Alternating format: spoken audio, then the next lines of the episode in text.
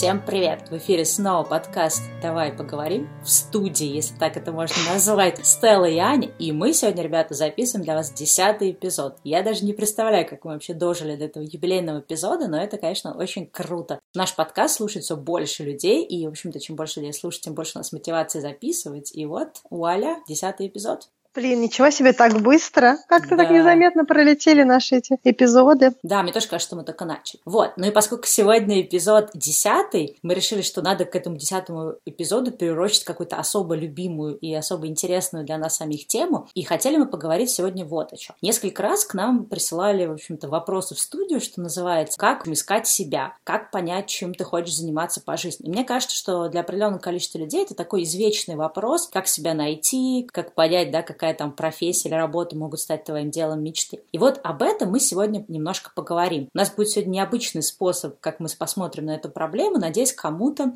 этот способ понравится и пригодится мы с Аней в какой-то момент нашей жизни поняли, что мы необычные люди, да, что мы немножко не, О, как, боже. да, не как все. Сейчас Аня раскрою все наши секреты. Да-да-да. Да.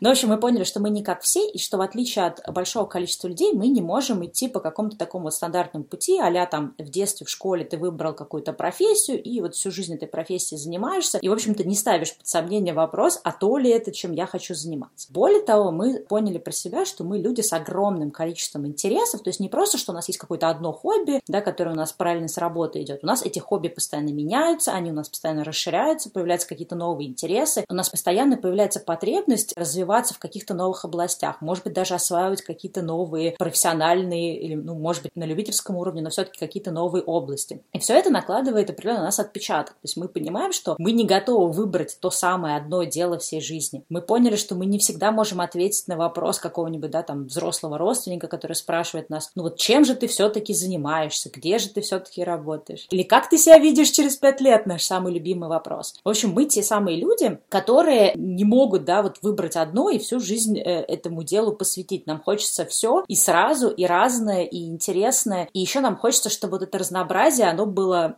таким достаточно богатым, и нам хочется менять какие-то области. И хотя сейчас, да, вот уже какой-то вроде бы 21 век, сейчас, в принципе, более нормально для людей менять профессию, да, полностью там на 180 градусов, менять свою карьеру, уходить из одной области в другую. Все больше и больше появляется таких примеров, но все равно это пока еще не совсем привычно. Все равно не всегда могут понять там твои родители, родственники, это не всегда могут даже понять какие-то твои друзья, когда ты там вчера работал в корпорации бренд-менеджером, а сегодня, не знаю, решил стать тренером по плаванию или баристой. Именно вот о таких вот людях мы хотели сегодня поговорить, о людях, у которых много интересов, и что вот эти интересы как-то влияют на то, что они не могут выбрать одно дело жизни. Бариста, моя мечта. Я на тебя как раз намекала.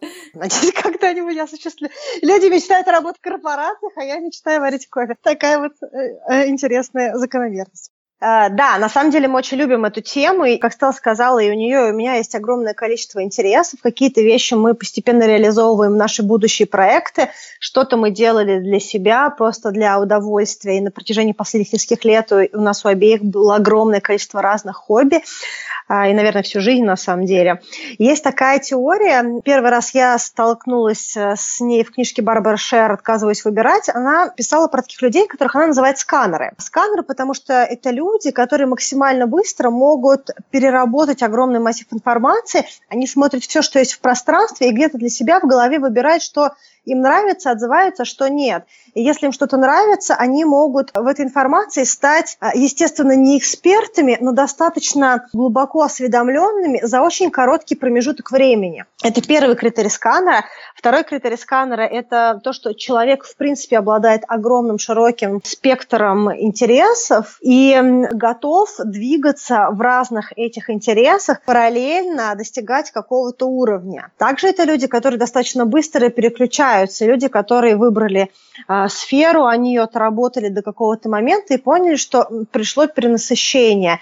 И в этот момент они не готовы дальше преодолевать себя и думать о том, что, в принципе, работа должна просто быть оплачиваемой и стабильной, а они хотят пробовать новые варианты, которые им кажутся более необходимыми, подходящими в этот момент. Да, наверное, самое главное, в общем, откуда можно познать, что называется, эту теорию, да, про сканеров, это вот из книги Барбары Шер, но есть, в принципе, и другие названия для этих людей. Еще одно название, с которым я сталкивалась, это мультипотенциал, то есть люди с большим потенциалом в разных областях. И есть книга, я думаю, что она не переведена на русский язык, и книга называется How to be everything, то есть как быть всем. И у нее, кстати, есть лекция на TED, то есть можете, в принципе, найти просто на русском, посмотреть лекцию, и там она тоже рассказывает о том, вот, что делать людям, у которых много интересов. Что, в общем, важно про вот этих вот сканеров или мультипотенциалов понять. Это не просто люди, да, у которых много интересов, то есть, казалось бы, ну, пожалуйста, работай на своей основной работе и после работы интересуйся своими интересами. Нет, это люди, которым важно вот это разнообразие, и есть еще различные типы сканеров, я думаю, что, может быть, дальше мы об этом поговорим, они по-разному подходят к информации. Для некоторых из них недостаточно того, чтобы иметь какую-то основную работу и просто интересоваться чем-то как хобби. Им хочется так глубоко погружаться в какие-то вопросы, что, в общем-то, основная работа им, по сути, мешает их интересам. Или у них этих интересов несколько, и они хотят параллельно посвящать каждому из интересов определенное количество времени, а не просто пару часов после работы. Я хочу немножко поделиться своим, в общем-то, опытом, как я ко всему этому пришла. Для меня идея сканеров, тогда еще не знала, да, что это так называется, сложилась в моей голове, в общем-то, как-то давно. То есть, когда я уже прочитала книгу какое-то время назад, для меня как-то сложились пазлы. Я поняла, о, вот, то есть то, к чему я шла, кем-то описанное в книге, и вполне реально. То есть у меня был всегда-всегда, да, был такой вот э, огромный интерес ко всему. И в детстве я много чем интересовалась, и даже когда я работала, я постоянно всегда находила время для интересов. Я была очень любознательным человеком, но я большую часть жизни жила в такой вот парадигме, что у тебя есть там несколько часов после работы, вот пытайся туда засунуть свои интересы. И я никогда не исходила из того, что а можно ли найти какую-то такую профессию деятельность, в общем, такой лайфстайл, да, где мои интересы, они будут занимать там не последнее место в моей адженде дня, а, в общем-то, какое-то ключевое. И для меня, наверное, таким моментом, когда меня удалось это попробовать, когда я переехала на Бали, меня появилось огромное количество свободного времени, ну, даже еще до Бали это был Египет, у меня было огромное количество времени, и я, в общем-то, могла заниматься чем хочу. Я какие-то осваивала новые профессии, новые работы, и я поняла в какой-то момент, что для меня вот эти первые там несколько лет на Бали, были, наверное, самым счастливым временем. Это было время, когда вот если мне было интересно сейчас узнать все про то, как делать сайт, я могла сидеть и целыми днями читать, как делать сайт. Я даже там пыталась какой-то PHP осваивать, какое-то программирование, там еще что-то. Если мне вдруг стало интересно там увлекаться, не знаю, фотографией или вышивать крестиком или еще что-то, я могла полностью посвятить все свое время этому проекту. Ну и поскольку я была на Бали, надо мной не стояли люди, не говорили мне, ну ты же взрослая, чем же ты там в своей жизни занимаешься, да займись уже чем-то одним, чем-то серьезным, да, поскольку у меня не было такого прессинга, я каким-то естественным образом пришла к тому, что вот есть мои хобби, есть некая необходимость, в общем-то, зарабатывать деньги. Я просто искала пути, как вот эти две вещи могут сработать. Так-то у меня и получилось на Бали, что из необходимости, что надо зарабатывать деньги, но при этом не хочется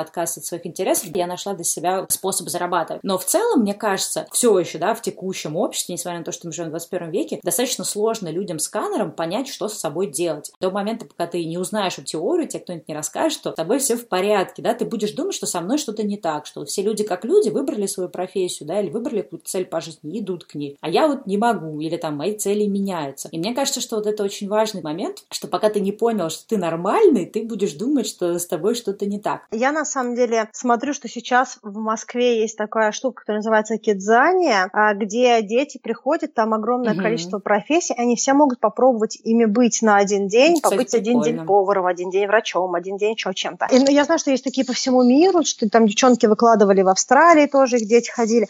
Э, я когда на это смотрю, я понимаю, что если бы такая штука была для взрослых, я бы заплатила бы деньги. Вот реально. Это очень здорово, что у детей сейчас есть возможность руками попробовать и понять чуть-чуть больше про себя, а, что вообще у них отзывается, что им интересно, какие-то вещи отбросить сразу, какие-то вещи поизучать подробнее. Потому что когда я была маленькая, мне тоже много всего было интересно, но тогда не было таких проектов, и я в детстве по-другому реализовывалась. Из-за того, что я в детстве была очень активная, видимо, для моих родителей это было очень-очень много активности, поэтому все детство я каждый день ходила в Дом пионеров, ну или как он назывался, это там центр э, детского творчества или что-то. Я тоже ходила в Дворец пионеров, Ваничков в Питере. Я ходила в Москве. Да мне кажется, туда, куда все ходят сканеры в детстве. Да, но есть дети, которые туда ходят на какой-то один кружок. Я прошла все почти кружки в Доме пионеров, кроме конструкторского моделирования, когда самолетики клеем делали. Странно, что туда не пошла. Потому что там были одни мальчики, и, видимо, мои родители не рискнули. Я прошла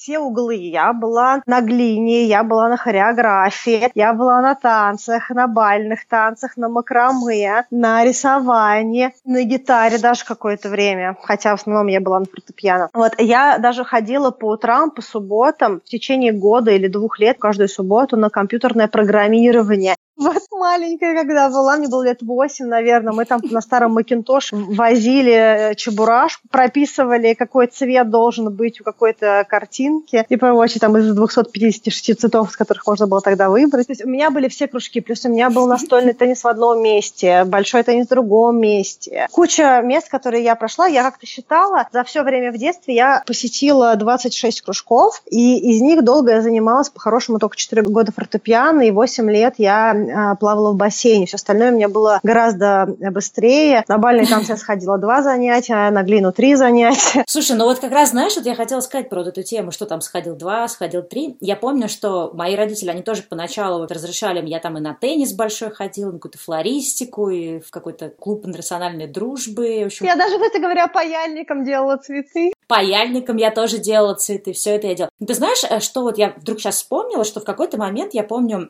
я сказала родителям, что хочу заниматься фехтованием, и к тому моменту родители мои, видимо, уже подустали от того, что я меняю интерес, ну, плюс для фехтования надо покупать снаряжение, и это, в общем-то, как-то серьезно все-таки спорт. И они в какой-то момент сказали, что все, хватит, успокойся. Ну, то есть, когда, знаешь, мне купили ракетку для тенниса, я поиграла сколько-то раз, сказала, что мне не нравится тренер, вообще мне не нравится моя группа, и все там такие медленные, как бы мне все это не нравится, да, мои родители в каком-то поняли, что, ну, невозможно давать ребенку все это пробовать, потому что это все деньги, а ребенок, он ни на чем не останавливается. И, наверное, с одной стороны, я очень благодарна родителям, что они мне давали возможность все это попробовать, но с другой стороны, в меня тогда вложили в детство вот эту идею, что остановись же ты уже наконец, ну уже ты выбери, ну, ну сколько можно перескакивать, да почему же ты не можешь просто взять и в одной области развиваться. И, естественно, когда тебе как ребенку, да, вот этот месседж вкладывают в голову, вот эту идею, ты, в общем-то, ну, у тебя нет никакого ответа в детстве на это, но когда ты вырастаешь, ты действительно вырастаешь неким таким, ну, я, по крайней мере, могу сказать, что я выросла с таким чувством вины, почему я не могу взять одну какую-то область, в ней развиться, да, и, в общем-то, стать профессионалом в этой области, достичь каких-то значительных результатов. Я постоянно перепрыгиваю, позанималась чем-то, бросила и другим. То, что, да, то, что, как бы, наверное, характеризует сканеров тоже, что их часто воспринимают как каких-то легкомысленных людей, людей непостоянных, там, неусидчивых, да, не способных на чем-то одном сфокусироваться. И, в общем-то, мы все, да, живя в обычном привычном обществе, действительно можем где-то испытывать чувство вины, которое нас как бы тормозит. Мы не понимаем, как бы, куда наш этот весь мультипотенциал, куда наши, в общем, все эти таланты употребить. Тут я хотела немножко поговорить о том, что когда ты понимаешь, что у тебя как сканер есть и плюсы тоже, да, то есть ты не просто человек, который фигура тут, фигура там, пытаешься просто везде все поделать, но нигде ничего не достигаешь, это как бы одна сторона, да, монета такая негативная, но есть и позитивная сторона, и ты вот, мне кажется, про это говорил, да, это люди, которые могут осваивать большое количество информации, и вот до сих пор я замечаю, когда там, сравниваю себя с какими-то людьми, для меня там изучение чего-то нового, поглощение огромного количества информации, копание в каком-то вопросе, для меня это такое благо, да, то есть для меня это такой фан, для каких-то людей там разобраться в чем-то новом, для них вот, знаешь, я даже пример приведу, я когда приехала в Америку, мне стало интересно, как тут, в общем, налогообложение выглядит. Я просто сидела, наверное, неделю, читала, изучала информацию про то, как здесь платятся налоги, какие здесь есть там налоговые послабления и так далее. На что, в общем-то, мой друг смотрел говорил, что ты сумасшедший, это же так нудно, это же так скучно. А я не могла ему объяснить, что это же так интересно. Если вот вернуться к тому, с чего э, я начала, да, что огромный большой талант сканеров в том, что ты можешь потреблять вот эту всю информацию, структурировать ее, тебе ее не лень потреблять, ты не устаешь от э, новизны, ты не устаешь от этого многообразия, потому что для каких-то людей э, необходимость там постоянно учиться, постоянно подпитываться новой информацией, это скорее минус, да, то есть для них это труд большой. Для нас, для сканеров, это скорее в кайф. Второй момент, то, что мы очень адаптивны. Огромное количество людей, для них любые какие-то изменения, не знаю, выход из зоны комфорта, для них это, это страх, это стресс, это, в общем, что-то такое, чего они пытаются избежать. Сканеры, наоборот, поскольку мы очень любим новое, да, мы легко адаптируемся. Для нас там не проблема взять и начать с нуля изучать что-то. То есть для, нам для этого не нужно, чтобы кто-то нам помог, да, чтобы погрузил, посвятил. И вот наши вот эти вот все плюсы, они могут стать нашим огромным подспорьем, да, если мы найдем просто им применение. И для меня, наверное, тоже, вот, что я хотела сказать, самый, наверное, такой главный момент был переломный, когда я жила на Бали, я там начала один проект, потом начала другой, потом он мне надоел, я его бросила. И, естественно, мне люди говорили, слушай, ну а почему ты вот хороший был проект, чего ты его бросаешь? Кажется, еще надо его доделать,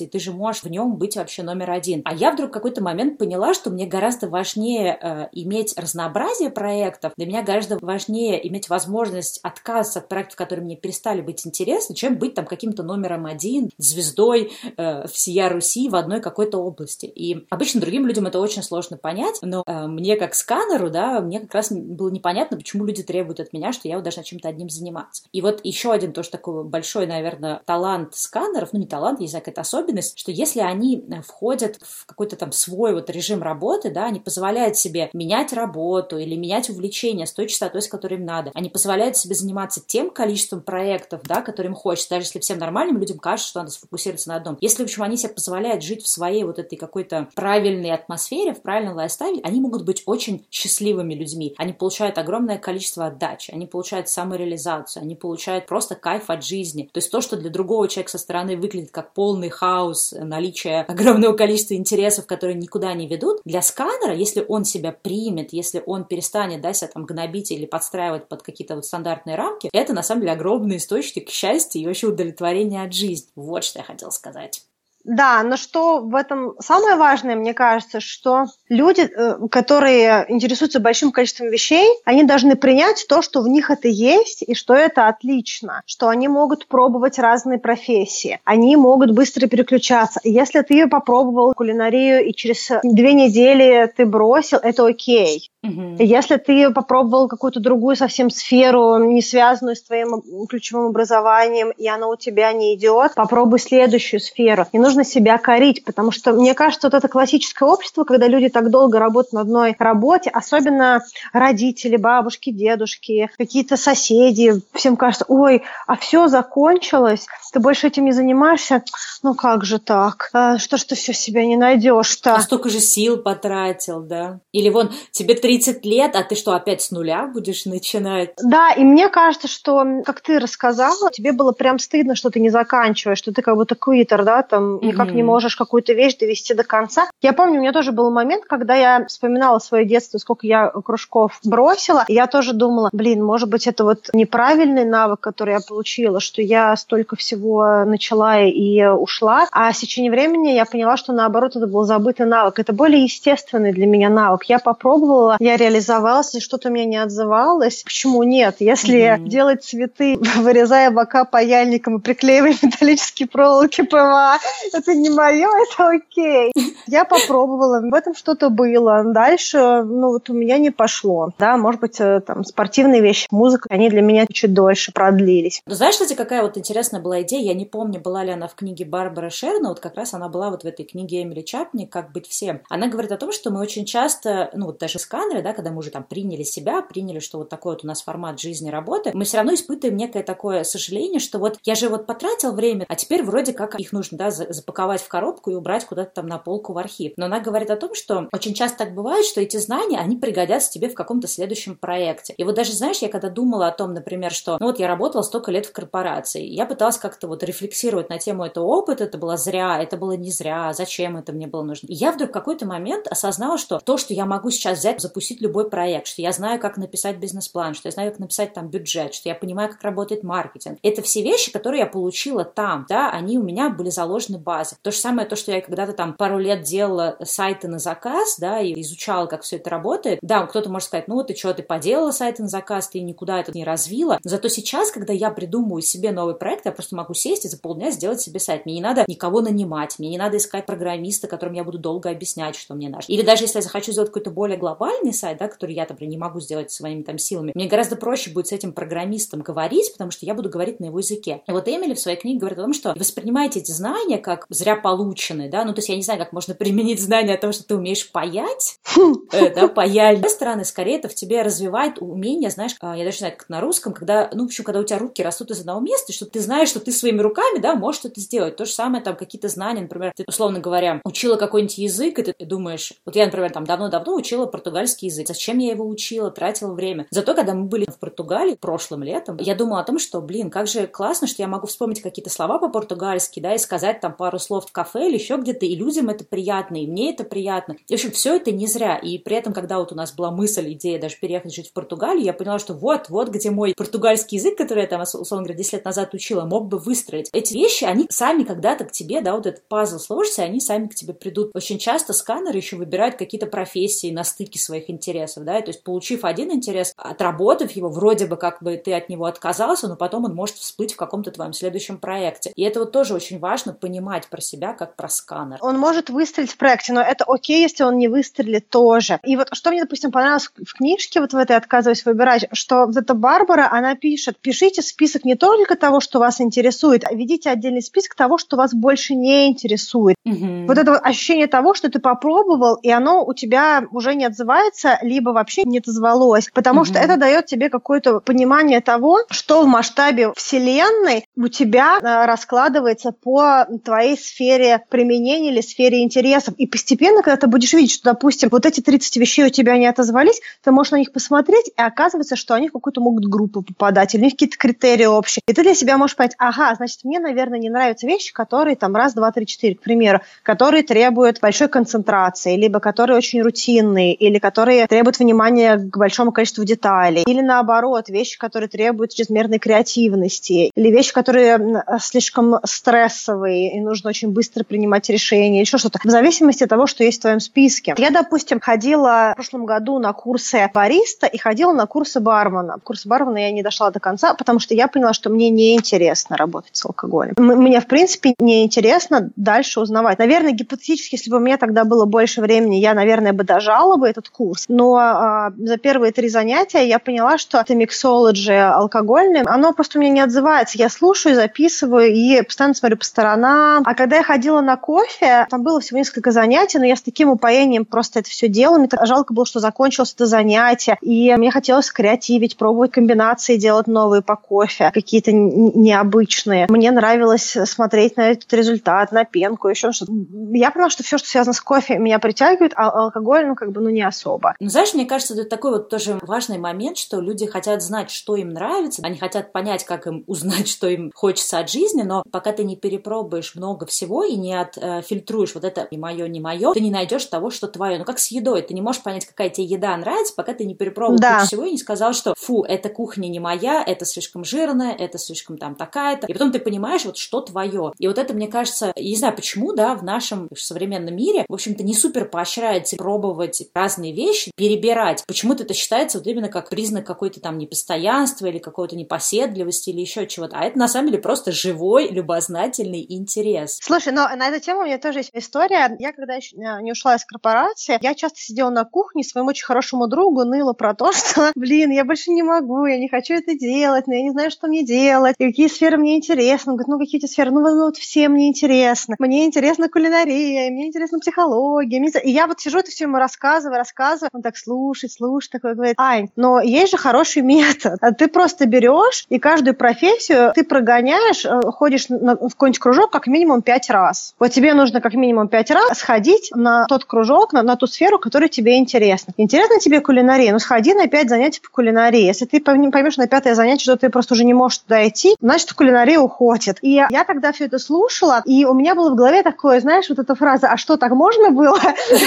Это же правда. Можно прочитать миллион книжек, и какие-то книжки тебе будут нравиться больше, какие-то книжки тебе будут нравиться меньше. Это тоже дает какой-то ориентир. Но а мозг человека так устроен, что мы через физику и через действие мы гораздо лучше понимаем, что делать дальше, чем просто через какую-то когнитивную историю. Нам важно и тактильные ощущения, и эмоциональный ответ. Психологическое вот это вот хочу дальше делать, не хочу. Отвлекаешься, не отвлекаешься. Мы в прошлый раз говорили с тобой про поток. До mm-hmm. этого мы говорили с тобой про deep work, про такую глубокую работу. Вот момент, когда тебе нравится, ты просто в это проваливаешься. Если ты понимаешь, что ты каждый раз проваливаешься, когда ты что-то делаешь, наверное, в этом чуть больше есть твоего. А если ты каждый раз переключаешься и тебе хочется уйти, наверное, меньше. На самом деле сейчас э, можно столько вещей попробовать и руками, и глазами, и всем, чем только можно. Гигантское количество вебинаров по куче тем. Много доступной информации, всяких влогов, блогов и прочее. А есть э, предприниматели, которые просто рассказывают э, весь свой путь, как они его прошли. Вот, допустим, этот э, парень Аяс Шабудинов, у него на его блоге ВКонтакте есть пошагово все, как они открывали кофе лайк, допустим, свою сеть кофеин. Прям пошагово стало написывать все, включая деньги, людей, проблемы, где там их выгнали, где конкуренты на них нажаловались, и на следующий день к ним пришли утром, сказали, если вы до двух не уедете, мы просто сносим вашу будку. То есть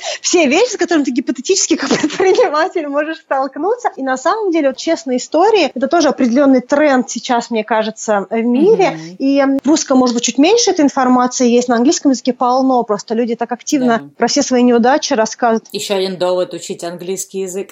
Люди искренне готовы рассказывать не только вот эти бравурные классные истории, кто молодец, я молодец, mm-hmm. да, а рассказывать все да. свои потери, где деньги были потрачены по глупости, где бизнес начинали, всех друзей нагнали, ты будешь маркетинг-директором, ты будешь финансовым директором, ты будешь, кто там еще остался, логистики директор, да, и как да, они да. потом с этим справлялись, как люди привлекали инвесторов, и как потом они не могли от них отделаться, или наоборот. Там, эти все вещи доступны, можно пробовать разные вещи, а можно быть, допустим, ассистентом у другого человека, который занимается тем, что тебе отзывается, и если mm-hmm. есть время, можно с этим человеком пройти какой-то кусок пути и тоже понять, нравится тебе это или, или не нравится, например. Вот. Да, ты на самом деле абсолютно права, что сейчас есть очень много возможностей что-то пробовать, но я, знаешь, как раз слушала тебя и думала о том, что, возможно, то, что отделяет тебя и меня, да, вот с этим пониманием, что сейчас все возможности информация под руками, и с теми людьми, которые там боятся пробовать перебирать, мне кажется, что у человека может быть такой вот скрытый страх, что а что если я всю жизнь буду перебирать и никогда не найду? А что если, да, вот я так буду перебирать и умру там, не знаю, бедным, несчастным, неизвестным? Но, во-первых, я хочу сказать, что если действительно перебирать, то рано или поздно вы найдете. Рано или поздно вы поймете про себя. Вы обнаружите какую-то деятельность, которую вам не захочется просто там бросать и перебирать. Либо вы поймете, что да, ваша жизнь это вечный перебор, но вы найдете некий такой способ существовать в этом переборе. Или вы найдете какую-то такую профессию, которая дает вам возможность там постоянно что-то пробовать новое, постоянно менять что-то в деятельности. То есть, может быть, каркас этой деятельности будет единый, но внутри нее будет очень много новизны, очень много каких-то экспериментов. Начиная от того, что, не знаю, можно пойти там работать каким-то исследователем, заканчивая, что можно работать журналистом или вести какие-то блоги, и ты, в общем-то, всегда будешь, да, окружен новой информацией. Вот. И мне кажется, что вот этот вот страх того, что, а что если я попробую, ничего из этого не выйдет, это страх, который людей останавливает. Хотя на самом деле, мне кажется, когда начинаешь перебирать, ты просто в это втягиваешься, и ты с каждым перебором все лучше понимаешь, в какую сторону тебе нужно копать. Ну, мне, по крайней мере, так кажется.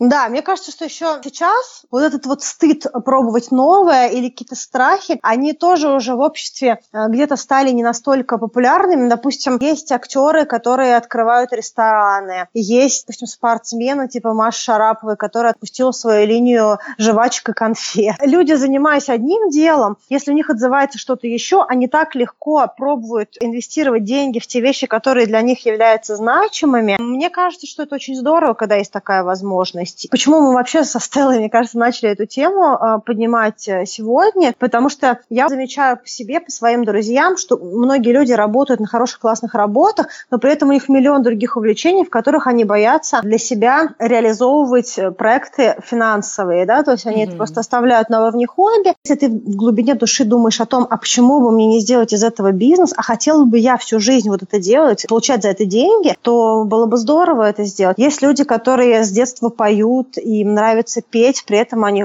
ходят на какую-то скучную там офисную работу, которая им не нравится. Хотя есть куча людей, которые и своими школами музыкальными зарабатывают большие суммы денег, а, и частными уроками, голосом сами, само по себе зарабатывают. Я не говорю про какую-то такую эстраду или какую-то популярную музыку топ-топ, но тем не менее в том или ином виде э, через музыку делают какие-то проекты. Вот, поэтому сейчас, э, если есть такая потребность реализовывать себя в какой-то другой сфере. Нужно пробовать, у кого есть эти интересы, не оставлять это просто на, на уровне а, какого-то такого вот скромного э, хобби. Ну да, или, например, задвигать какие-то свои интересы просто потому, что тебе кажется, что это неприлично, я уже слишком взрослый, или вообще у меня есть работа, работа это серьезно, а вот какие-то хобби это несерьезно. Как помнишь, вот я как раз в прошлом выпуске приводила пример про девочку, которая считала, что работать бренд-менеджером это достойная ее работа, а работать там с собаками это как-то не очень серьезно для человека, который заканчивал там высшее образование. Но на самом деле вот то, что я хотела сказать, вообще к чему вообще наш этот весь посыл людей, да, там не бояться пробовать, про то, что а, если ты себя нашел в этом потоке, да, окружил окружил себя любимыми делами, ты в целом становишься более каким-то там гармоничным и целостным человеком. И вот это все ради этого. То есть, если, в принципе, ты работаешь на какой-то работе, и тебя все вообще устраивает, то есть ты чувствуешь, что у тебя нет какой-то потребности там бежать в другие области, это тоже нормально. То есть наш сегодняшний выпуск, он как раз про людей, которым не имется, но они почему-то своему порыву внутреннему, там, творческому, либо сознательному не дают какого-то выхода. Еще я хотела тоже такой важный момент обсудить. Ну, наш этот, конечно, с тобой посыл «пробуйте, пробуйте», он хороший, но действительно, это, да, пробование, например, отказывание от какого-то одного дела, переход другое, это действительно встречает некое такое сопротивление общества, да, определение твоих каких-то знакомых, коллег, еще чего-то. И я помню, я не знаю, рассказывала про это на подкасте или нет, наверное, еще нет,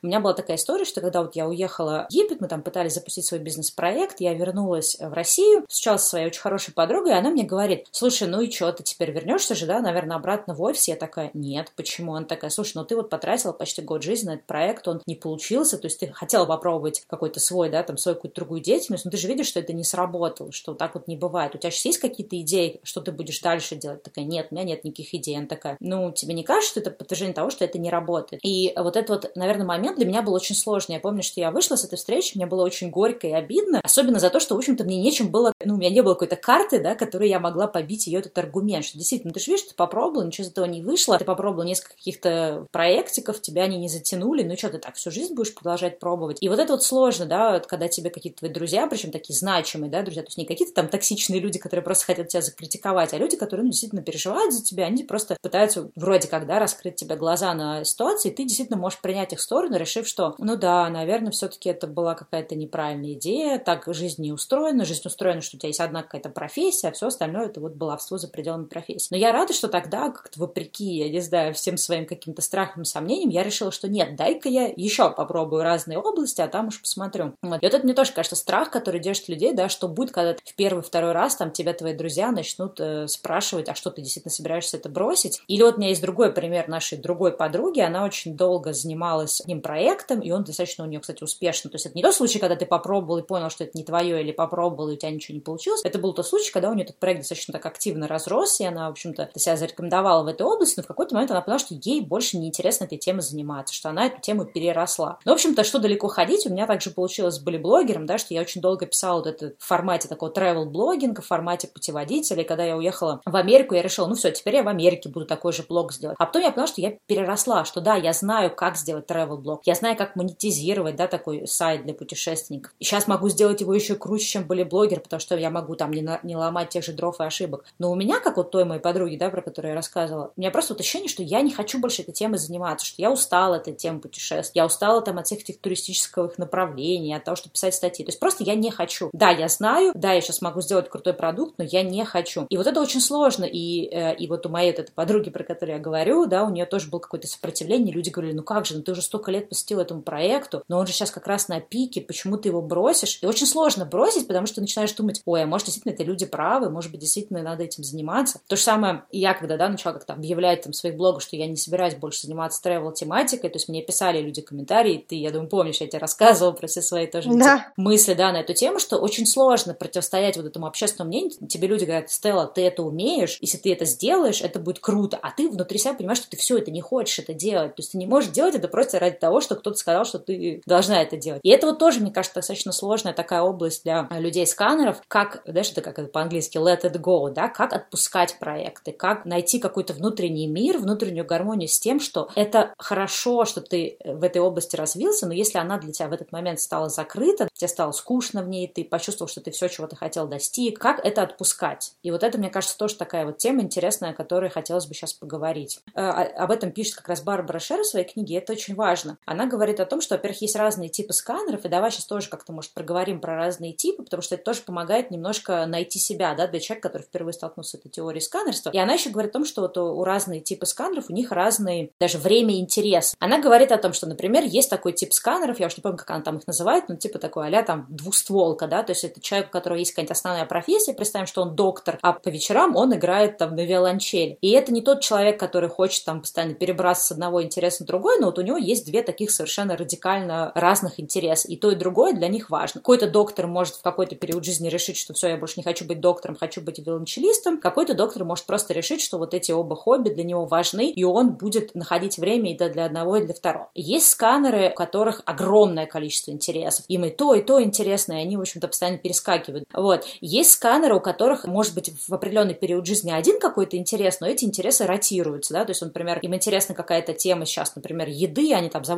кулинарный блог, все это время этому посвящают, потом проходит несколько лет, и они понимают, что все, я не хочу больше быть кулинарным блогером, хочу быть, не знаю, там, пилотом, и они уходят в эту пилотную тему. То есть бывает по-разному, да, бывает, когда у человека одновременно много интересов, бывает, когда у него просто какие-то циклы интересов. И вот тоже понимать про себя, какой ты сканер, да, то есть вот сколько длится твой интерес. И она еще тоже, вот мне понравился Барбара Шер, говорит о том, что когда мы э, выходим из какого-то проекта, то есть мы не хотим больше заниматься этой областью, для людей вовне кажется, что мы бросили на на полпути. Но фишка сканеров в том, что на самом деле их-то путь завершился, просто их понимание пути и понимание этого пути другими людьми, да, людьми из СМИ, оно разное. То есть для там, стандартного человека, да, это там окончание пути, ты, не знаю, или ты всю жизнь этим занимался и вышел на пенсию, либо ты там, не знаю, получил там Нобелевскую премию, может быть, тогда ты там, наверное, можешь, да, этот путь завершить. Для какого-то, например, сканера, ну вот если говорить, например, о себе, вот у меня там самый такой яркий пример, когда я увлеклась леттерингом и каллиграфией. И я просто писала курица лапы, и мне хотелось, чтобы я хоть чуть-чуть была менее курица лапы, да. Я стала всю эту тему изучать, когда я для себя выбрала несколько таких, так скажем, шрифтов, да, которым я могла вручную оформлять свои дневники или какие-то, в общем-то, записи в тетрадке. Для меня, в общем-то, моя цель, да, была достигнута в этой области. То есть я не собиралась из этого леттеринга делать хобби на всю жизнь. Я не собиралась из этого делать какую-то работу. Я вообще не собиралась даже осваивать все правила. То есть я какой-то определенный объем информации освоила, я смогла применять эти знания, и мне этого было достаточно. При этом друзья мои там определенно, они мне постоянно там продолжали слать какие-то видео про леттеринг, знаешь, там уже год спустя. Я такая, господи, зачем они мне это шлют? Ну, а, а люди не понимали, ну ты же этим увлекаешься. Я такая, я уже все сделала. Такая, в смысле, ты что, считаешь, что стала крутым, типа, лотеристом? Я такая, нет, ну, у меня такой цели не было. Они такие, ну, а зачем ты тогда вот все это изучала, читала? То есть, понимаешь, что есть такой вот диссонанс. Но как раз то, что я хотела сказать, что для меня, как для сканера, я свою цель достигла. И мне кажется, вот очень важно понимать, какая ваша цель, да, в каждом проекте, то есть, чего вы хотите. Вы хотите там получить Нобелевскую премию, или вы просто хотите понимать, как эта область работает, и дальше вы хотите перейти к следующей области. Второе, важное понимать, вот какая ваша вот степень длины этих интересов. Я поняла для себя, что я не могу заниматься одним каким-то проектом, мне нужно, чтобы проектов было несколько, и я могла постоянно ими жонглировать, да, то есть мне становится иначе скучно. Но второе, что я поняла про себя, что все мои проекты имеют какой-то конечный интерес. То есть вот я занималась, там 7 лет были блогером, и это для меня уже такой предел, да, то есть я уже давно хотела с этого проекта соскочить. То есть для меня, например, 4 года — это срок жизни моих интересов. И вот это тоже понимание вот этих всех вещей про себя помогает тебе немножко как-то планировать свою карьеру, планировать свои пробы, да, в разных областях и вообще понимать про себя, что ты есть за человек.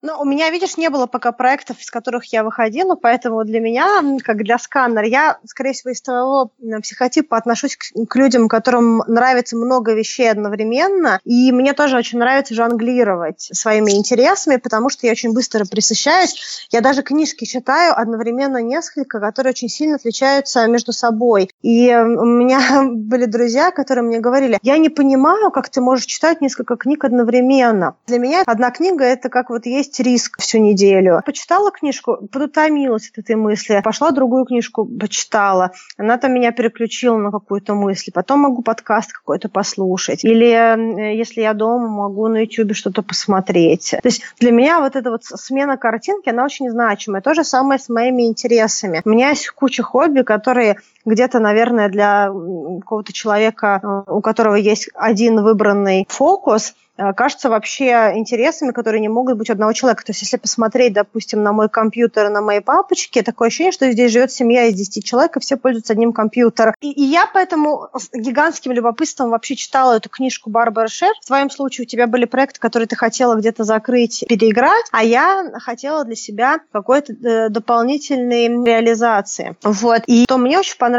допустим, вот если говорить про книжку Барбары Шер, для меня там были реальные практичные советы, которые я для себя вынесла. Для меня все еще сканер ужасное слово, но мне нравится то, что она описывает э, людей с большим количеством интересов и что им дальше делать, если эти интересы существуют. Во-первых, мне очень понравилось в этой книжке то, что у нее большое количество упражнений. Упражнение, которое у нее есть в книжке, для меня такое ценное, оно называется «Тысяча интересов». Она говорит про то, что люди с большим количеством интересов, они постоянно суетятся и не могут вообще ничего начать делать, и не могут выбрать одно хобби. И она говорит, ну окей, ну почему бы вам, если у вас такое большое количество интересов, и вы не знаете, с чего начать, ну возьмите и начните с любого хобби, которое у вас есть. Вот любой тем, просто берите ее и несите, и дальше ее прорабатывайте. И человек говорит, ну я не знаю, какой выбрать. У меня там больше тысячи интересов. Она говорит, тысяча интересов? Окей, бери блокнот и начинай записывать все, что тебе интересно. В книжке человек, с которым она это обсуждает, он смог наскрести, по-моему, около 30 интересов. Вот. И это первая классная вещь, о которой я никогда не думала. Я тоже все время считала, у меня миллион интересов, я никогда вообще не смогу выбрать сферу или проекты так, чтобы я смогла реализовать хотя бы часть из них. И э, мне очень понравилось это упражнение, потому что у меня даже было такое внутреннее, знаешь, бунтарство. Я думаю, у меня точно будет больше 30 30 интересов, уже достала блокнот, начала записывать, у меня получилось около 60. Ну, ты все-таки больше написала, но далеко от тысячи. Ну, не тысяча. Слушай, я тоже, кстати, не смогла тысячу написать, и даже не смогла, мне кажется, даже сто написать. Я где-то шла в сторону 100, я думаю, ну, блин, ну, 100 я точно напишу, у меня каждый день в голове столько разных идей. Надо сказать, что 60 я записывала несколько дней, а сразу первый раз, когда я только села, у меня было около 40, потом уже у меня какие-то еще приходили, я такая, а, забыла, допишу. На самом деле, когда ты э, очерчиваешь эм, свои интересы до какого-то вообще э, понятного числа, ты понимаешь, что их не так много, и учитывая то, что, э, скорее всего, процентов 80 отвалится просто на этапе попробовать и сделать хотя бы что-то, вот как у меня было, к примеру, с территорией бармена, да, я только начала ходить на эти курсы, я, в общем-то, достаточно быстро поняла, что, наверное, это все не мое. Вот. И я поняла, что на самом деле у меня не так много интересов, что все мои интересы, ими можно заниматься, какие-то из них прорабатывать, и, может быть, что-то из этого или комбинация этих вещей выйдет в какой-то очень полезный аспект. А потом мне очень понравилось упражнение, как следующий этап проработки своих интересов, который у нее называется дневник да Винчи или дневник сканера. Это когда ты берешь какую-то свою идею. У меня огромное количество идей в абсолютно разных сферах, и они где-то хаотично у меня были записаны на одном блокнотике, в другом, где-то в электронных блокнотиках. И она говорит, берите красивый блокнотик, такой вот чистенький, без э, клеточек без линеек, э, прописывайте свою идею, но прописывайте не из серии написать два предложения, а нужно прописать свою идею так, чтобы если какой-то другой человек нашел ваш блокнот, он мог эту идею реализовать. И причина, почему она рекомендует так прописывать э, эту идею, их несколько. Во-первых, потому что нам свойственно из-за быстрого переключения мыслей забывать, что мы вообще здесь имели в виду. И мы можем лениво быстренько написать какую-то эту идею, а через неделю открыть и вообще не понимать, что здесь я хотела сказать. Вторая причина, почему она рекомендует прописывать очень подробно, потому что чем дольше мы работаем над идеей, тем больше мы понимаем, она нам нравится или она нам не нравится. И, возможно, просто на этапе прописывания какой-то идеи мы поймем, что нам стало очень скучно, мы больше не хотим ничего здесь писать, никаких деталей, ничего про нее узнавать, тогда понятно, что это вещь, которая вообще не интересна, и дальше ей не нужно заниматься. И третья причина, почему стоит это делать, она мне понравилась больше всего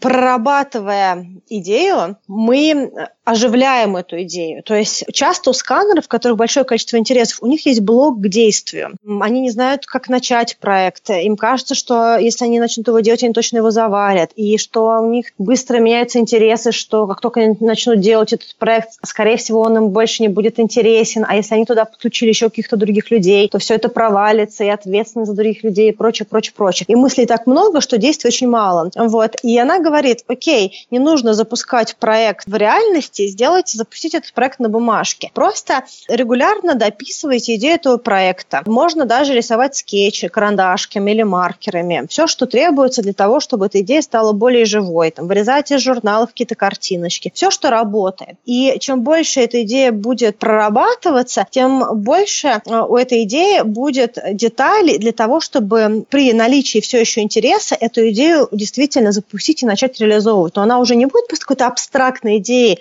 таким вот океаном, в который нужно нырнуть, а она будет каким-то уже практически рабочим проектом, у которого есть критерии, сроки, задачи, которые нужно делать, и уже сформированное правление. Для меня вот эти вещи были, наверное, такими самыми большими в этой книжке, но есть куча других. А у тебя? Слушай, ну у меня на самом деле, наверное, похоже тоже очень мне запомнился дневник да Винчи, я даже делала в свое время про него отдельное видео. Знаешь, для меня еще тоже вот как работать, например, дневник да Винчи, я поняла, что с моим вот типом сканерса, да, когда мне очень много всего интересно, я понимаю, что если я дам себе какую-то супер полную, ну не то что свободу, да, я, в общем-то, даю себе довольно-таки много свободы, но если у меня не будет определенной структуры, да, некого такого подхода к моему освоению всего-всего, то я, к сожалению, вот у меня как раз нет такого блока начинать новое, моя как раз проблема в том, что я очень легко начинаю новое. Но на этапе, когда я начинаю, у меня так много эмоций про этот проект, что мне кажется, что это все, это будет проект моей жизни. И если у меня нет определенной структуры, то есть шанс, что я буду очень много всего начинать и тратить время на начинание и ничего не продолжать. И вот для меня, например, как работает дневник да Винчи, я все проекты, про которые мне вот прям зудит-зудит, я туда очень подробно расписываю, как ты рассказала. У меня есть отдельная прям тетрадочка, отдельный блокнотик, я уже даже второй сейчас уже начала вести. Вот, и я там все это расписываю идею, и я как бы даю этой идее отлежаться. То есть я для себя так решаю, что вот я дам этой идее там немножко вызреть, что если через какое-то время я открою, и все еще эта идея будет для меня актуальна, то у меня, во-первых, как раз будет записан план, да, я ничего не забуду, я не забуду никаких подробностей, деталей. И, в общем, я точно буду знать, что эта идея, она как бы для меня такая вот важная, да, раз все еще я о ней думаю. И вот, кстати, что самое интересное, одно из таких вот проектов, которые я записала в свое время в дневник да Винчи, это был подкаст. Я даже, не знаю, можно как-то даже поискать, там, потому что я писала обычно даты, да, когда я заносила эти проекты. То есть я очень давно занесла вот эту запись, проект завести подкаст, но я очень благодарна тому, что у меня была вот эта структура, да, припарковывания вещей. Потому что если бы тогда я завела этот подкаст, то, скорее всего, я потом через какое-то время его бросила, да, потому что я слабо себе представляла, сколько требуется работы по подкасту, и той мотивации, тех эмоций, да, того задора мне бы не хватило. Но из-за того, что эта идея была так долго припаркована, так долго, в общем-то, не знаю, как-то вызревала, что когда у меня появилась возможность наконец этот подкаст запустить, во мне появился какой-то ресурс э, организованности, продуктивности, да, то есть довести это дело до какого-то логического конца, потому что я очень этого хотела. При этом, если вот пролистать мой этот дневник да Винчи, когда я тогда иногда к нему возвращаюсь, я думаю, господи, слава богу, что я это не начала. Я бы стопудово это бросила бы уже через пару месяцев. Там, знаешь, листаешь, ты понимаешь, что из всего этого, наверное, только подкаст единственный, ну, может, там еще один-два проекта, которые имели смысл. То есть поэтому для меня вот дневник да Винчи это отличный способ не тратить время зря и давать вот возможность, да, идеям вызревать. Еще одна классная идея, которая, мне кажется, была вот у Барбары Шер, если, например, вы не совсем понимаете на первичном этапе, ой, да, наверное, я сканер, но вы, например, до этого момента не давали себе особо возможности там какие-то области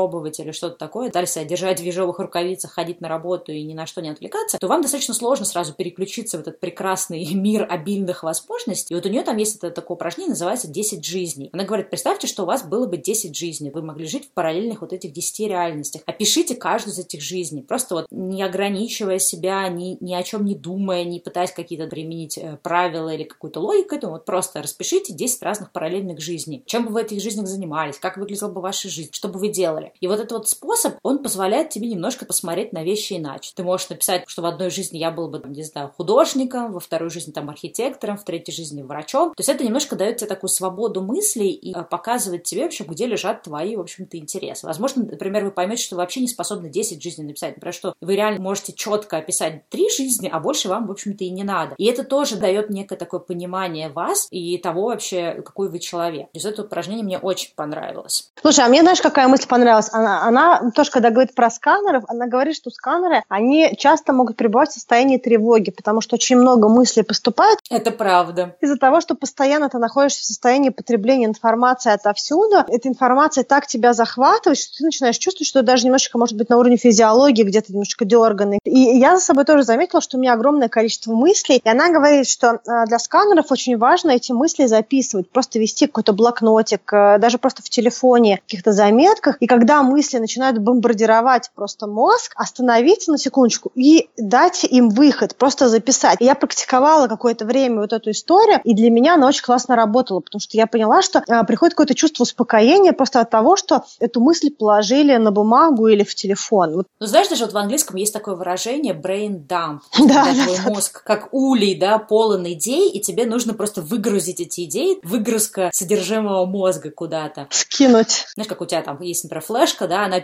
она перегружена, и ты просто берешь все с этой флешки и скидываешь какую-то папку. Вот это то же самое. Это очень так работает психологически. А про записать, да, я какое-то время назад начала вести дневник. Ну, то есть я это начинала делать как в режиме эти мои утренние страницы, у меня это не пошло. Я пробовала еще как-то, и потом я поняла, что вот я буду вести этот дневник в режиме, у меня бывает такое вот, да, состояние какой-то особой тревожности, я даже не, не понимаю из-за чего. Адреналин от количества проектов, либо у меня что-то такое важное происходит, я просто писала вот, что приходит в голову. И действительно, да, мне почему-то тоже это помогало, кстати. Барбара Шер, она очень сильна в вопросе упражнений и разных блокнотиков и разных каких-то систем, что очень классно, потому что можно выбрать одну-две, которые работают именно для тебя. Еще одна у нее была такая тема, называлась календарь или что-то типа того, когда она предлагает какие-то идеи или планы нанести на очень длинный календарь. То есть прописать, к примеру, себе, сделать э, кадрированный календарь на два года и разместить свои идеи на вот эту вот длинную матрицу. Потому что тоже дополнительный стресс, который есть у людей с большим количеством интересов, что они хотят все одновременно начать, и из-за этого э, многие ничего не начинают, потому что не знают, за что браться. Но когда у тебя есть вот этот вот календарь, причем она рекомендует это делать именно на физической бумаге, купить либо ватман какой-то, либо вот эту бумагу для черчения, э, кому как удобно, разделить этот лист по датам и просто какими-то либо флажками, либо стикерами, либо просто маркерами порисовать, где какую идею ты начнешь реализовывать. Вот просто выбрать несколько идей. И когда есть вот этот вот большой календарь и пространство временное, можно сделать кому-то, может быть, на год, кому-то на два, кому-то удобнее на пять лет э, нарисовать. Это не так важно, насколько важно понимать, что у тебя полно времени. Вот это моя вечная проблема. Мне все время кажется, что время утекает, я не успеваю, что вот сейчас уже нужно начинать, а я не начинаю. Вот это меня стрессует. Классный календарь, он позволяет разместить часть вещей, которые тебе интересны, и понять, что это окей. Ты сейчас не должен этим заниматься, потому что этим ты будешь заниматься, к примеру, в августе 2019. И вот у тебя есть это время, которое ты можешь спокойно заниматься другими вещами. Когда э, будет эта вот история приближаться, ты можешь для себя как-то это переиграть. В конце концов, даже подвинуть, если будет нужно, либо ближе, либо дальше. Это не такое, что это set in stone, да, то есть не то, что это вот нельзя скорректировать. Еще мне понравилось вообще вот во всех этих да, книжках про сканеров. У них есть такая идея о том, что вам не надо пытаться вписаться в эту такую привычную какую-то жизнь, то, как вот живут все люди вокруг. Вам надо подумать, возвращаясь к тому, что я говорила в прошлом выпуске, подумать out of the box, да, подумать нестандартно, пытаться искать такие способы, чтобы жизнь вокруг вас вписывалась в ваши какие-то многочисленные таланты и дарования. Часто люди говорят, ну, а если у меня много интересов, ну, нет таких профессий, ну, как вот я могу себя реализовать? На первый взгляд действительно кажется невозможным. Например, если ты прикинь, там, ты работал, условно говоря, бухгалтером, да, у тебя там миллион интересов, ты такой, ну, как, как вот я могу взять и сделать что-то еще? Но когда вы начинаете пробовать, и чем больше вы всего пробуете, вы постепенно находите свой формат. Может быть, вы вообще поймете, что на самом деле вам не нужно жить там жизнью какого-то свободного художника, художника, который постоянно меняет увлечение, может быть, вы больше будете ценить свою работу, и просто вы захотите, чтобы у вас параллельно с этой работой было что-то вот какое-то еще одно дело. Например, есть тоже знакомая, которая в какой-то момент, то есть ей так сильно хотелось реализовывать свои проекты, но она не хотела, как я, например, уходить в такое вот свободное плавание, и, в общем-то, жить совершенно непонятно на какие деньги, и постоянно волноваться про свое финансовое состояние. Она просто договорилась с начальством, что она будет работать там 4 дня в неделю, потом 3. У меня была такая профессия, где это можно было, в общем-то, реализовать. И опять же, когда она в первый раз шла разговаривать с начальником, она думала о том, что когда она скажет вообще идея того, что, а можно я не буду работать по средам, что мне нужен этот день для моих проектов, ей просто начальник скажет, что ты сошла с ума, ты как бы вообще адекватная, а начальник сказал, окей, и все. Ну, для ее той конкретной работы это было применимо. И я не, не хочу сказать, что, конечно, у всех это так сработает, но я замечала, что иногда мы думаем, что что-то невозможно, просто потому что мы даже никогда это не пробовали. То есть, если мы чего-то очень сильно захотим и начнем пробовать и искать все возможные варианты, оно в конечном итоге все-таки сложится. Да. Знаешь, еще какая была абсолютно интересная у нее идея? Я, правда, ее не реализовала. Я не знаю, может быть, у тебя есть какой-то такой интересный опыт. Она говорит о том, что если вы паникуете перед тем, чтобы запустить свой проект, запустите проект провал. Нужно сделать какой-то проект, который с треском просто провалится для того, чтобы обезоружить внутреннего критика. Вот то, что мы тоже в прошлый раз говорили, что если вы так сильно боитесь, что будет, если я начну проект, и он ну, абсолютно будет неуспешным, неудачным, все будут видеть, что я что-то начала и с треском пала на дно. Делайте это, пусть он будет. Как только он будет, вам станет гораздо легче. Я искренне пока что не сделала этого, потому что мне очень страшно. Но сейчас много проектов, которые я продумываю, прорабатываю, поэтому, может быть, какой-то... есть, есть шанс, что у тебя это само собой случится?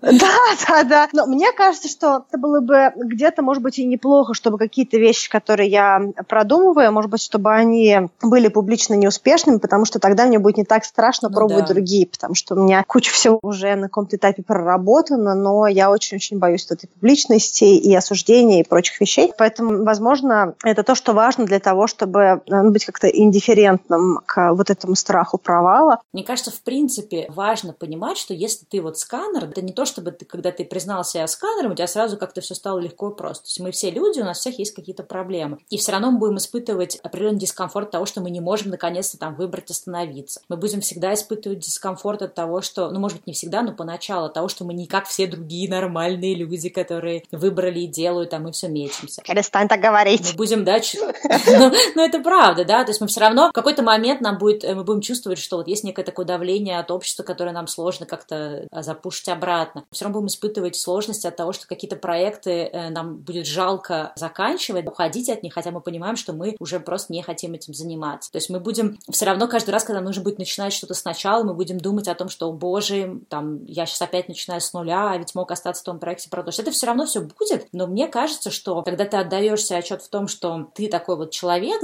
Я помню, что ну, до того, как я еще прочитала книжку, в общем-то, Барбара Шер, я пришла, в принципе, к тому, что я очень долго металась. Я говорила себе, Стелла, у тебя есть были блогеры, он тебе приносит деньги, занимайся только им, стань блогером номер один, пусть у тебя там будут миллионы подписчиков. Зачем ты пишешь в кулинарный блог? Зачем ты заводишь YouTube-канал? Зачем там, я еще тогда делала косметику? Зачем ты начала делать косметику? Зачем ты делаешь эти кожные ежедневники? Да у тебя просто физически время уходит какие-то вот, ну, такие административные задачи. Зачем ты делаешь столько проектов? Я долго мучилась с этим, но в какой-то момент, вот опять же, прочтение книги, я просто поняла, что, черт возьми, я такой человек. Если я пытаюсь ограничить себя и заниматься только одним проектом, я несчастлива. Я чувствую, что мне скучно. Мне начинает сам проект бесить. Но когда я жонглирую проектом, например, я позанималась одним, так, ой, что-то надоел ты, ты этот проект, занимаюсь другим. И, в общем, я таким образом ротирую проекты. Моя жизнь интересная, наполненная, и мне не надо себя заставлять работать, мне не надо себя заставлять что-то делать, именно вот за счет этого вот какого-то разнообразия. И когда я это все приняла, я поняла, что ладно, пускай я не буду номер один, пускай я не заработаю всех денег мира, не куплю, не знаю, там, самолет, яхту и, и виллу на 10 комнат. Но когда я живу в своем формате, я настолько счастлива и довольна жизнью, то еще, черт возьми, надо. Пускай это не вписывается в то, как люди понимают мир, пускай кто-то не будет понимать меня, но это то, что делает меня счастливым. Но еще что я хотела сказать, вот тоже такой важный момент, что поначалу, да, когда ты пытаешься вот там бросаться из одного там интереса в другое, что-то там менять, тебя, возможно, не будут понимать твои друзья, им будет казаться, что поними, чем занимаешься. Вот я приводила тоже пример, да, подруги, которая ну, как бы удивлялась, что, что я продолжу опять пытаться и пробовать что-то новое, но со временем, когда люди понимают, что ты достаточно долго этим занимаешься, они тебя принимают. И даже мои там родители, которые, я уверена, что они первое время вообще не понимали, что я делаю в своей жизни, зачем я закончила хороший вуз, пошла работать в хорошую западную компанию, а потом просто все это послала вниз, как бы, да, с горы, а сама занялась черт знает чем, со временем они все равно приняли, да, мой этот выбор. Да, возможно, если бы там где-то в глубине души моя мама могла бы за меня решать, она бы меня там сделала бы человеку, который работает в банке, живет нормальной жизнью, имеет семью, ездит в отпуск в Испанию, там, не знаю, два раза в год, и вообще как нормальный человек уже купил ипотеку и так далее. Возможно, изначально она хотела для меня этого, но мне кажется, сейчас, когда они видят, что, в общем-то, я счастлива, довольна, они это принимают. И вот тоже, да, мне кажется, у каждого сканера есть страх того, что тебя не, не примет твое окружение, тебя не поймут там твои друзья или родственники. Но фишка в том, что когда ты сам уверен в том, что ты делаешь, людям вот эта уверенность, она как-то передается, и они тоже начинают э, понимать, ценить. И, в общем-то, я помню даже, когда моя мама первый раз мне сказала, что «А я прочитала твой блог, очень интересно». Или там, когда моя мама перепощивает какие-то вещи, которые я делаю, да, она никогда раньше не делала, она вообще считала, что, ну, слушай, ну, прекратишь ты всей ерундой-то своей заниматься. А сейчас, как бы, да, каждый раз, когда она что-то там перепощивает или что-то такое говорит, мне очень приятно, и я поняла, что, в общем, не зря я шла по этому пути, что даже в каком-то смысле мои родители смогли хоть как-то это принять, да, и как-то позволить мне угу. быть, может быть, странной, но такой. То, что ты рассказываешь, даже известные люди про это пишут. Допустим, я читала книжку Харуки Мураками, о чем я говорю, когда я говорю о беге, и он там тоже очень забавно про это пишет, что он с женой хотел открыть э, бар, ночное питейное заведение, и ему все говорили, слушай, ну э, какой бар? Ты вообще интроверт, и ты людей не любишь, ну и что ты знаешь про бар, как часто ты вообще ходишь в питейные заведения, и прям очень скептически к нему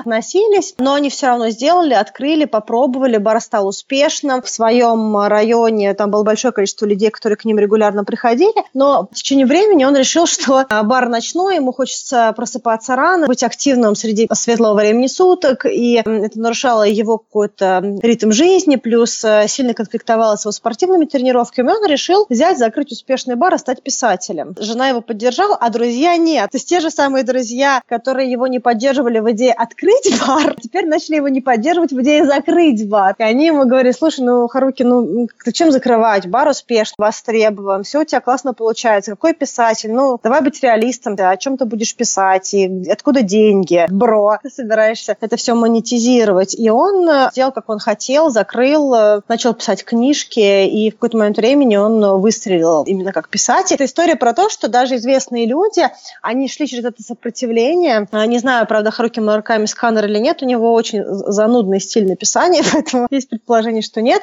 Не, ну слушай, ну вот это, видишь, помнишь, так я рассказывала, такой тоже формат сканеров, который не ротирует разные увлечения, а просто раз в сколько-то лет их меняет. Вот у этой Караса Эмили Чапник, у нее такой сканер называется Феникс Approach, то есть как птица Феникс, которая в какой-то момент сгорает дотла и потом восстает из пепла в новом каком-то образе. То есть это тоже такой особый вид сканеров, который нам с тобой не понять, но такой тоже есть. Ну да, наверное. Но вот мне понравилось, я когда читала все это, меня очень отозвалось, что он просто взял и резко изменил формат жизни. То есть, ну, где бар, а где быть писателем. Не просто быть в баре, а его держать, этот бар, считая считать э, каждый вечер доходы-расходы, э, собирать стулья и все дела. Поэтому меня, конечно, восхищает то, что люди могут стоять на своем, а, идти к своей какой-то цели, задаче и мечте. Я не прошла этот путь, я пробую проходить этот путь, и у меня, конечно, какой-то магический интерес к тому, что может из этого вырасти. Ну да, это такой путь-то на самом деле долгий, и мне кажется, вот сама даже идея того, э, чтобы понять, да, что, в общем, есть такие люди, сканеры мультипотенциала, и ты, возможно, один из них, уже тебе развязывает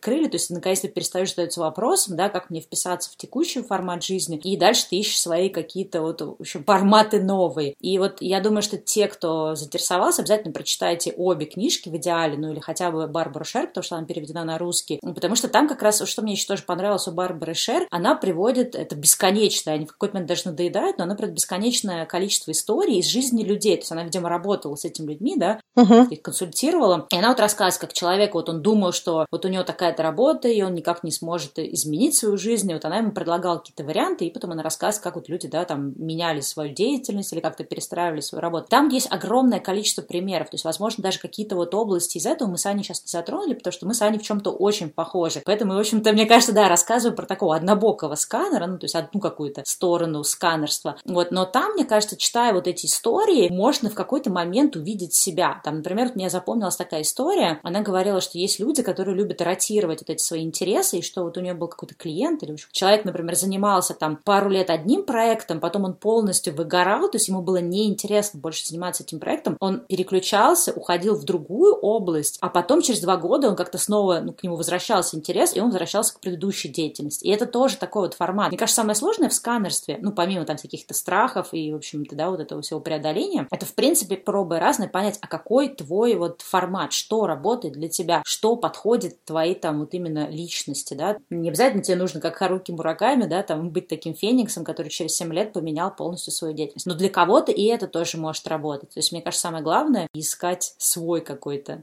подход в сканерстве. Да, что еще мне нравится в книжке Барбары и историях людей, что у каждого из нас есть разные барьеры к действию. И она описывает такое количество разных психотипов, разных людей, что там есть, мне кажется, условная отработка возражений каждого из нас. То есть она вот описывает какую-то историю, у этого человека была такая преграда, и вот они проработали ее вот так-то, так-то, да, она задавала ему такие-то вопросы. Мне кажется, что можно задать себе такие же вопросы. Вот я, допустим, в себе увидела историю про девочку, которая у нее там на форуме об Барбара работала с этими людьми не только лично, она еще пыталась объединить, у нее была такая миссия, она хотела объединить всех сканеров, поэтому у нее какое-то время, не знаю, сейчас есть или нет, у нее было какое-то свое, это, вот, свое пространство на сайте, и люди между собой тоже общались, такой формат форума, и она тоже где-то туда встревала, консультировала, как-то комментировала. Вот, и была какая-то девочка, которая сказала, я хочу все изменить и начать делать вот такую-то какую-то вещь. Они поговорили, подумали, как это можно сделать, девочка загорелась, начала действовать, и потом хоба пропала с форума. Вот. И она ее нашла и написала ей личное сообщение, типа, что с тобой, все ли окей, получилось ли у тебя реализовать ту вещь, которую ты хотела, какая там у тебя ситуация. И она ей ответила, что, ой, да, я попробовала, но поняла, что не мое, поэтому я не буду дальше делать. Она говорит, ну а в чем проблема? И она начинает с ней работать, и докапывается, что на самом деле она просто очень испугалась. У нее все, что она хотела, она так долго в голове своей строила вот эти вот э, баррикады, почему это никак не может реализоваться, благодаря форуму ей прям показали путь. И она все это сделала. То есть она не просто сказала, что все это не работает, а ничего невозможно, а она сделала. Она сделала, и перед ней открылось чистое поле той цели, которую она хотела. То есть фактически она стоит лицом к лицу с этой целью, и в этот момент она посанула. Вот. Самосаботаж, Аня. Да, и вот я когда читала эту книжку, мне прям эта история, как концовка какой-то книжки такой увлекательной. Ну что, ну что, чем закончилось, что там у нее получилось, что она сделала? Потому что, видимо, для меня настолько эта история была close to home, да, близка моему сердцу, что мне хотелось понять, получилось это девочке или нет, смогла ли она как-то решить свою вот эту вот проблему, свой этот страх преодолеть или нет. Это очень классно. То есть это то, что для меня в этой книжке было ценно, такая реальная история людей и реальных проблем, с которыми могут столкнуться. Я свои там понаходила в книжке. Да. А еще, кстати, я вспомнила тоже вот из другой книги, да, из книги это Эмили. Она тоже рассказывает о том, что вот когда мы перебираем какие-то проекты, пробуем какие-то себя в новых областях, говорит, очень важно не перепутать перепутать, когда вы, например, понимаете, что эта область не ваша, не, не перепутать скуку и сопротивление. То есть она называет это resistance versus boredom. То есть она говорит, очень часто, если мы понимаем, что нам стало скучно в какой-то области, у нас появляется желание от этой области отказаться, да, и перейти к следующей. Но мы, она говорит, мы должны быть точно уверены, что это действительно скука, да, что действительно, что мы эту область отработали и решили, что не наша область, а не то, что мы столкнулись, как ты вот рассказала историю, что мы столкнулись с какими-то страхами, и мы эти страхи оправдали тем, что ой-ой, это не наше. И вот она говорит, как различить, тебе действительно скучно, и это не твое, или у тебя просто есть некое такое сопротивление страхи, которое заставляет тебя, в общем-то, выйти из этой области. И она говорит, что когда это не ваш проект, вы испытываете какую-то тупую скуку, у вас нет никаких страхов, у вас нет никакого вдохновения, вы просто понимаете, что вы, ну, вы ничего не чувствуете к этой области. Но если вы чувствуете, что у вас есть какая-то тревожность по поводу этой области, что у вас есть какие-то страхи, что у вас где-то что-то откликается, но при этом есть, да, много вот такой темной, тревожной массы над ней, то, скорее всего, это не то, что эта область не ваша, а, скорее всего, случилось это сопротивление, вы просто боитесь. И, возможно, в этой ситуации вам нужно заставить себя двигаться вперед, потому что вы сможете преодолеть этот страх, и за ним там, соответственно, будет вот это вот великое поле, про которое ты говорила, да, там поле достижения цели. Тоже такой очень важный момент, то, что я в какой-то момент тоже себя поймала на том, что вот есть у меня какие-то проекты, и я не понимаю, я то ли хочу, то ли не хочу их продолжать. Когда я себе ну, задала вот этот вопрос, да, вот такую шкалу внесла, что мне действительно просто тупо скучно, или в этом есть какая-то тревожность, потому что если тебе скучно и тревожность, так не бывает, да, ну, то есть если тебе скучно, тебе просто скучно, нет никаких эмоций вообще на эту тему. И когда вот я внесла эту шкалу, я поняла, что есть какие-то проекты, которые мне в какой-то момент хотелось бросить, именно потому что я просто боялась, боялась больших целей, или боялась того, что там я не сдюжу и так далее. Это тоже такой очень важный момент. Вообще очень много всяких, конечно, деталей во всей этой теме, и сложно сразу в ней разобраться, но мне кажется, можно, если потихонечку вникать. Ну что, мне кажется, что на этой прекрасной ноте можно эту тему закрыть. Главный, совет, который я бы от себя дала, это в сторону сомнения. Пробуйте, ищите свое, ищите свой формат, ищите свой подход. Потому что это та вещь, которая может действительно вас привести к какой-то более полной жизни. Это как раз вот тот путь, э, который для меня, например, сработал к поиску себя. Да, это очень важно а, осознать, какие еще есть интересы помимо основной работы, и выписать хотя бы два-три интереса для того, чтобы проработать их чуть глубже. Да, ну что, всем спасибо за внимание. Не забывайте, в общем, оставлять нам всякие комментарии, потому что я надеюсь, что эта тема вызовет какой-то интерес. Комментарии можно оставить у нас на сайте. И пишите про нас у себя в социальных сетях, рассказывайте про наш подкаст. Пускай больше людей про нас узнает, у нас будет больше слушателей. Соответственно, появится больше интересных тем для разговора. Ну все, пока-пока. Пока. -пока. пока.